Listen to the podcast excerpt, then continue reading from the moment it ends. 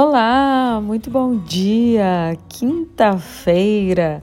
Hoje teremos a última noite das oitavas de final da Comebol Libertadores. Mas antes, o nosso tradicional resumo de tudo que aconteceu ontem na competição. Eu sou Bianca Molina e estou em mais um Café com Libertadores aqui com vocês. Dos oito melhores times da América, sete já são de conhecimento geral. Nesta quarta, juntaram-se ao Corinthians, ao Atlético Mineiro e ao Atlético Paranaense o Flamengo, o Tajeres, o Vélez e o atual bicampeão Palmeiras, que recebeu o Cerro numa condição de vantagem bem favorável.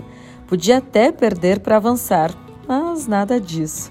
A gente já sabe como é, né? Abel e companhia são insaciáveis.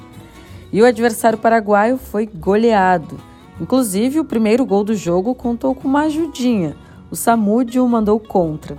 O Palmeiras já tinha o controle da partida aí, mas o desfile mesmo só aconteceu no segundo tempo.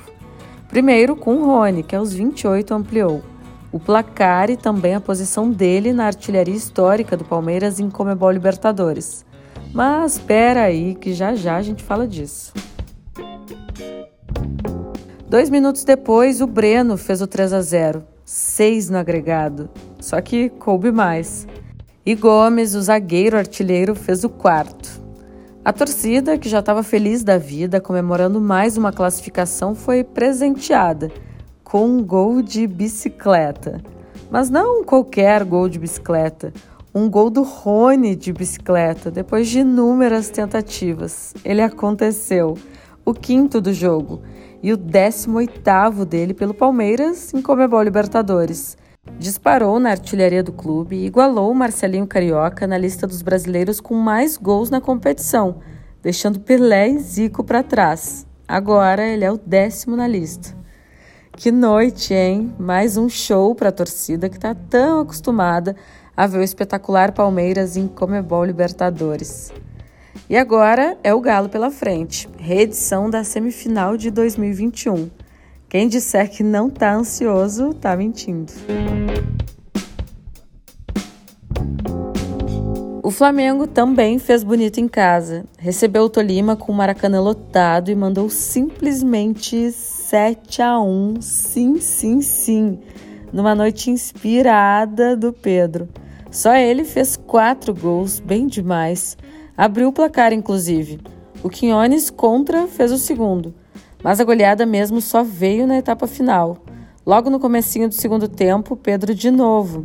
Aos 11, o Gabigol fez o dele. O gol de número 27 em Comebol Libertadores. Continua na segunda posição da artilharia geral histórica, dois gols atrás do Luizão, que lidera com 29.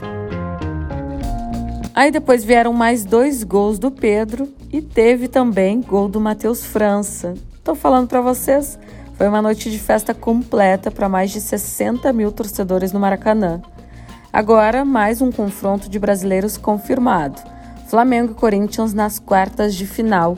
As maiores torcidas do país frente a frente. Eu já estou bem ansiosa, confesso. Agora vamos aos confrontos argentinos. Depois do empate 1 a 1 no jogo de ida, o Tadieres venceu o Colón fora de casa por 2 a 0 e avançou. Agora vai enfrentar o Vélez, que meus amigos eliminou o River Plate em pleno Monumental. O jogo foi 0 a 0, mas como o Vélez tinha vencido na ida, passou para as quartas e deixou um dos grandes favoritos para trás. Que semana, hein? Boca e River eliminados. Bom, hoje tem mais jogo, nove e meia da noite, Estudiantes e Fortaleza se enfrentam em busca da última vaga para as quartas de final. Quem avança? Brasil? Argentina? Olha, se der Fortaleza, teremos um recorde da presença brasileira nessa fase da competição. Por enquanto, ele é de 2021, quando cinco brasileiros disputaram as quartas de final. Agora podem ser seis. E aí, achas que rola?